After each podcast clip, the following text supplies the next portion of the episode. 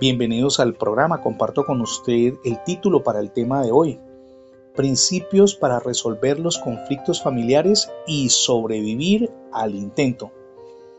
Si hay algo que inquieta, que salta a la vista cuando usted mira un noticiario de televisión, escucha la radio o mira la prensa, es el inusitado incremento de los divorcios. Se estima que en Latinoamérica de cada 100 matrimonios, 41 terminan en separación. Grave porque quedan en medio hijos, habitando en hogares disfuncionales. Ahora, ¿cuál es el catalizador de todos esos problemas conducentes a la separación, los conflictos y el mal manejo que se hace de ellos?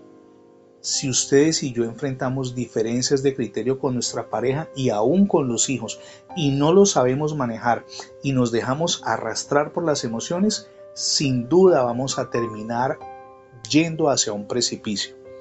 Por eso quiero compartir con ustedes hoy cinco principios sencillos, prácticos, pero eso sí eficaces, para superar los conflictos familiares y no morir en el intento.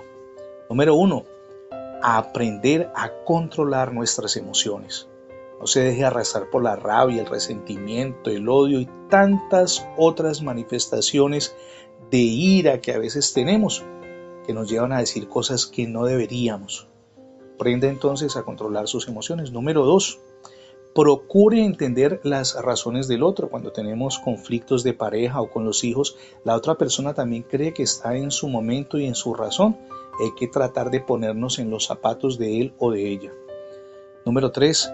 Aprenda a llegar a acuerdos y cúmplalos. Mantenga ese acuerdo en la línea de tiempo, bien sea por días, semanas, meses y años. Si hemos logrado superar una situación conflictiva y llegamos a una negociación, hay que mantenernos allí. Número 4 busque la resolución de conflictos de una manera positiva. ¿Por qué? Porque cuando estamos buscando soluciones no estamos procurando quién sale ganador. Aquí todos tenemos que salir ganadores, tanto mi esposo o mi esposa como yo, tanto mis hijos como este servidor en calidad de padre o de madre.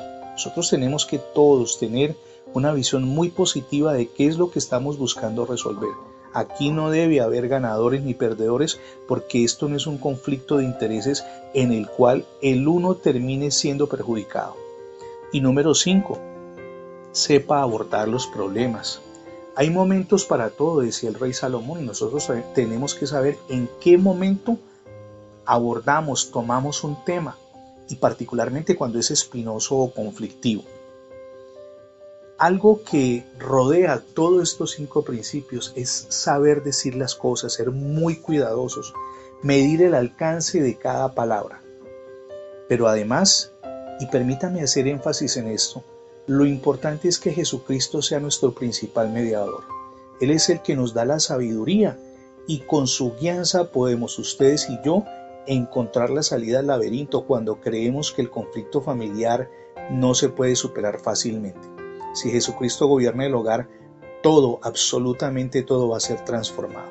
Y aquí permítame compartir con ustedes un principio que está contenido en, dos versos de la carta de Pablo a los creyentes de Éfeso, capítulo 5, versículos 15 y 16. Dice, miren pues con diligencia cómo andan, no como necios, sino como sabios, aprovechando bien el tiempo, dice Pablo, porque los días son malos dejarnos mover por las emociones en medio de los conflictos familiares se llama necedad y no hace otra cosa que agravar aquello que podríamos resolver si permitiéramos que Dios guiara nuestros pasos, si abandonáramos tanto orgullo que a veces nos motiva y si además procuráramos una sana convivencia, que es la que le da solidez a los matrimonios y a las relaciones al interior de los hogares. Involucre a Jesucristo y si no le ha abierto las puertas de su corazón, hoy es el día para que lo haga.